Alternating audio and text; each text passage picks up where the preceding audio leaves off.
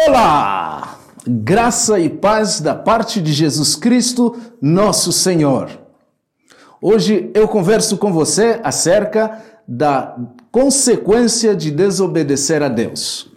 Jonas, capítulo 1, versículo de número 3, nos diz assim: Mas Jonas fugiu da presença do Senhor, dirigindo-se para Tarsis. Desceu à cidade de Jope onde encontrou um navio que se destinava àquele porto. Depois de pagar a passagem, embarcou para Tarsis para fugir do Senhor. Olha, em alguns momentos, nós que amamos e tememos ao Senhor, fazemos cada decisão, cada decisão que nós tomamos, em que você só tem que abanar a cabeça dizendo quanta burrice. E realmente uma das maiores burrices que nós frequentemente cometemos é fugir de fazer a vontade de Deus. E quando isso acontece como consequência, nós perdemos aquele vínculo de amor e relacionamento com Deus. É isso que aconteceu com Jonas. Além do mais, nós perdemos a paz de espírito. Você bota a cabeça no travesseiro e não consegue dormir. Por quê? Porque você sabe aonde está o problema. Você está desobedecendo a Deus.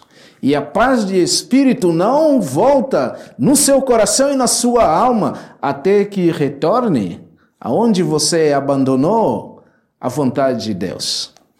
Foi isso que Jonas aprendeu ao longo da história que nós sobejamente conhecemos. Jonas não teve paz e nem alegria de espírito até que ele foi para Nínive e obedeceu à vontade de Deus. Meu conselho hoje é que, longe de se afastar da vontade de Deus, que é sempre perfeita, boa e agradável, então corra logo fazendo o que você sabe que é o correto, o que é a vontade de Deus. Mesmo que haja problemas por obedecermos à vontade de Deus, pior ainda quando você desobedece. Quando você desobedece, você não pode orar dizendo: Deus, olha, eu estou fazendo alguma coisa que o Senhor não gosta e por isso me ajude. Olha quanta vergonha você passa.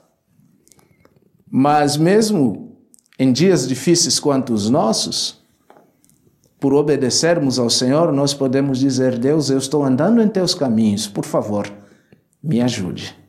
E ele há de ajudá-lo. Que Deus conforte e console o seu coração. Amém.